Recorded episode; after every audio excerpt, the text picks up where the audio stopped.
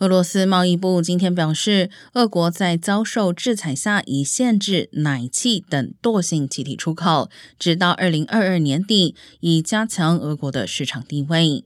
氖气是制造晶片的关键原料。路透社报道称，俄国的惰性气体出口限制可能会加剧全球晶片市场的供应短缺。